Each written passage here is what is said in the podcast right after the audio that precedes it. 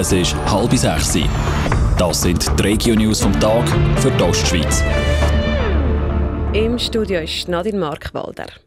Thurgauer und Schaffhauser Bauern bekämpfen die Kriesjessigflüge. Zum Schutz gegen die Flüge färben die Bauern ihre Trauben neu weiss. Wegen dem milden Winter und dem feuchtheißen Sommer befürchtet die Weinbranche, dass sich die Flüge weiter ausbreiten. Die Kriesjessigflüge setzen ihre Larven vor allem mit dunklen Früchten ab.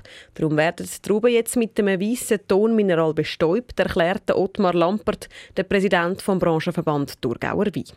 Das Tonmineral, das verhindert oder respektive es macht Trauben unattraktiv für die Kiesiessigflüge und durch das tut sie eigentlich viel weniger oder vor allem in unserer Situation hoffen wir als Weinbauer, dass sie keine Eier tut ablegen auf Trauben.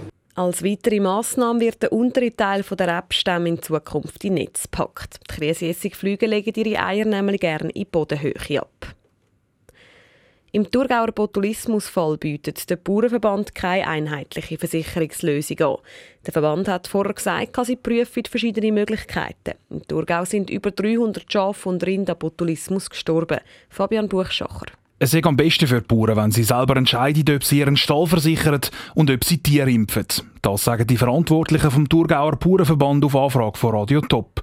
Eine Versicherungslösung für die ganze Branche würde wenig Sinn machen.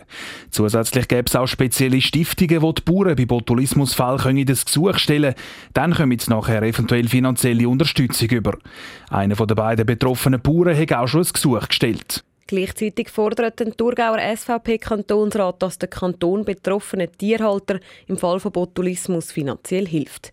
Der Kanton soll Bauern helfen, die mehr als ein Viertel von ihren Tieren wegen Botulismus verloren haben. In Engelburg hat am Morgen ein Dachstock gebrannt. Der Brand ist im Rohbau von einem Mehrfamilienhaus ausgebrochen, teilt Kantonspolizei St. Gallen mit. Der Sachschaden beträgt über 100'000 Franken. Die Brandursache ist noch nicht bekannt. Weitere Informationen gibt es auf toponline.ch. Forscher haben im Bodensee einen totgelaubten Fisch wiedergefunden. Im Rahmen von einer grossen Untersuchung von der Fischvielfalt in alpnahen Seen haben die Forscher im Bodensee gerade mehrere Tiefwassersaiblinge gefunden. Der Fisch ist eigentlich vor acht Jahren als ausgestorben erklärt worden. Wie gross der Bestand ist, ist allerdings noch unklar. Der Max Lemmenmeier ist der neue Präsident der SP St. Gallen. Der 65-Jährige ist seit zehn Jahren Mitglied der SP-Fraktion im St. Galler Kantonsrat. Der Max Lemmenmeier ist der einzige Kandidat, der sich für das Amt zur Verfügung gestellt hat.